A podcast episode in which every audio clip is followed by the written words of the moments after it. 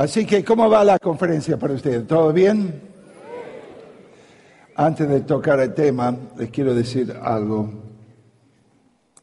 Avivando el fuego.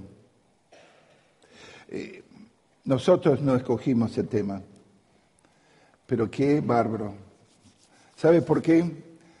Porque fue justamente Pablo que iba a traspasar el ministerio a Timoteo, que comenzó en esa segunda carta diciendo así, debes avivar el fuego del don de Dios que hay en ti. Ahora quiero que entiendas algo. Él estaba diciendo que tienen que agitar el fuego para que brille a rojo vivo. Y también no era opción, era una obligación, porque ahí es un imperativo en el texto original, que Pablo le dijo a Timoteo, ya has sido equipado, ya has sentido que te estamos apoyando, pero Timoteo no debes dejar brillar ese fuego, a rojo vivo, mantenerlo así.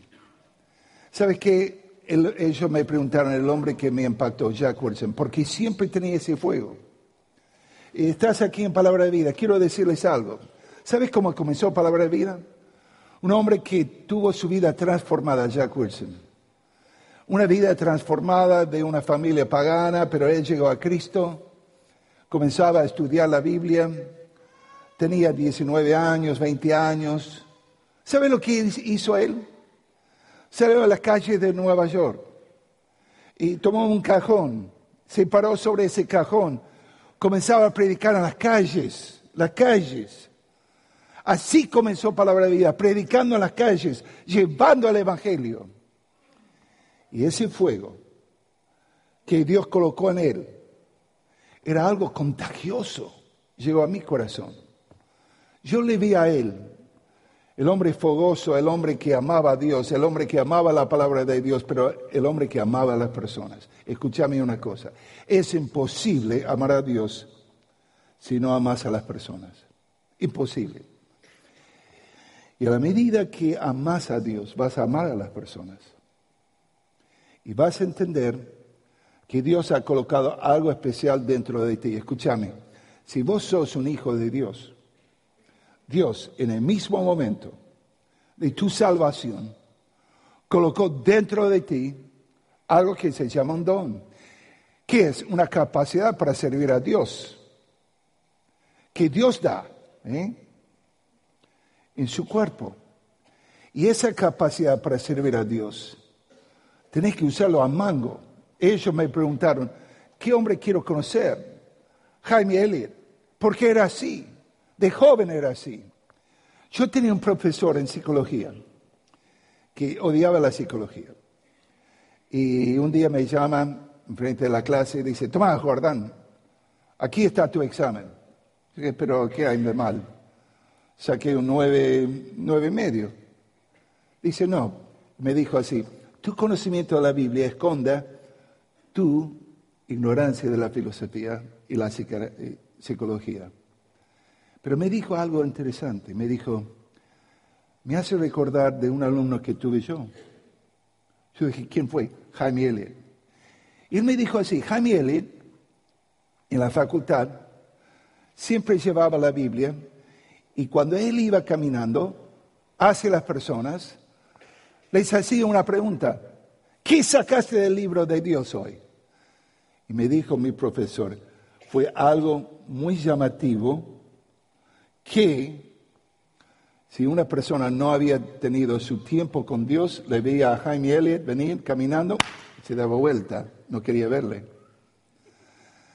Pero Jaime Elliot dijo así,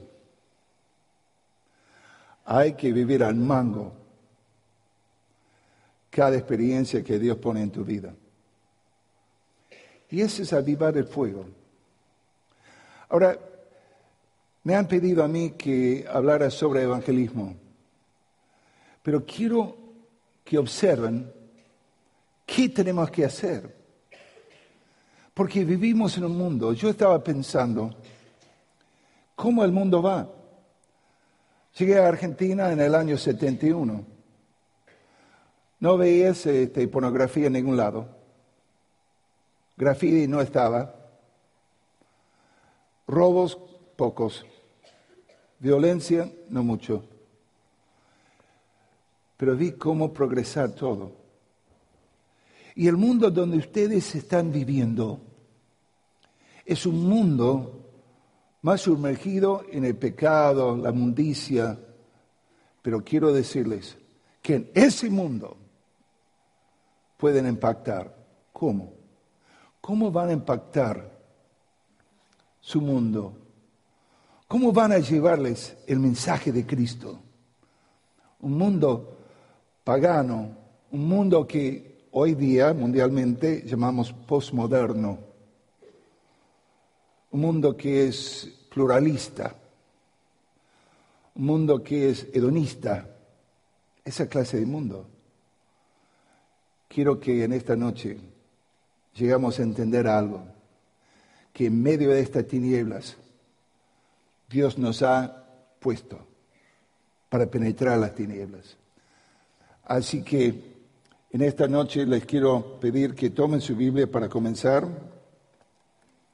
y vamos a ver algo muy importante en el Evangelio de Mateo.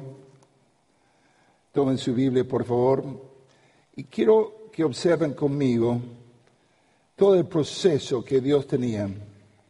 Ahora, fíjate, fíjate que Jesucristo tenía que armar toda una milicia, todo un grupo de hombres para atacar ese mundo. Escúchame.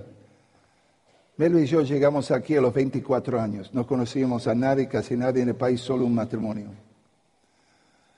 Pero Dios colocó en nuestro corazón algo muy importante. No solamente alcanzar la juventud con el Evangelio, sino de armar todo un ejército de jóvenes argentinos, latinos, que iban a llevar el mensaje de Cristo a todo el mundo. Yo siempre decía así, el programa de Dios no es importación, es exportación. De tomar vidas jóvenes y verles a esas vidas llegar al mundo entero. El patrón nos da Cristo. Ahora fíjate, Jesucristo, justo después de su momento de tentación por el diablo, iba a llamar a un grupo de hombres. Y fíjate lo que él iba a decirles a ellos. Observen conmigo, vamos a ver en primer lugar en San Mateo, capítulo 4, capítulo 4. Y aquí él va a entrar Vamos a llegar a cinco después, pero él aquí va a entrar en Nazaret. Si pudieras llevarles en esta noche a Nazaret, en ese entonces, en el tiempo de Cristo, habitaba como 200 personas, pero era su pueblo natal, fue donde estaba la gente. Agarró los rollos, sacó ahí Isaías, y él dijo algo muy importante que quiero que observen conmigo. Solo una frase.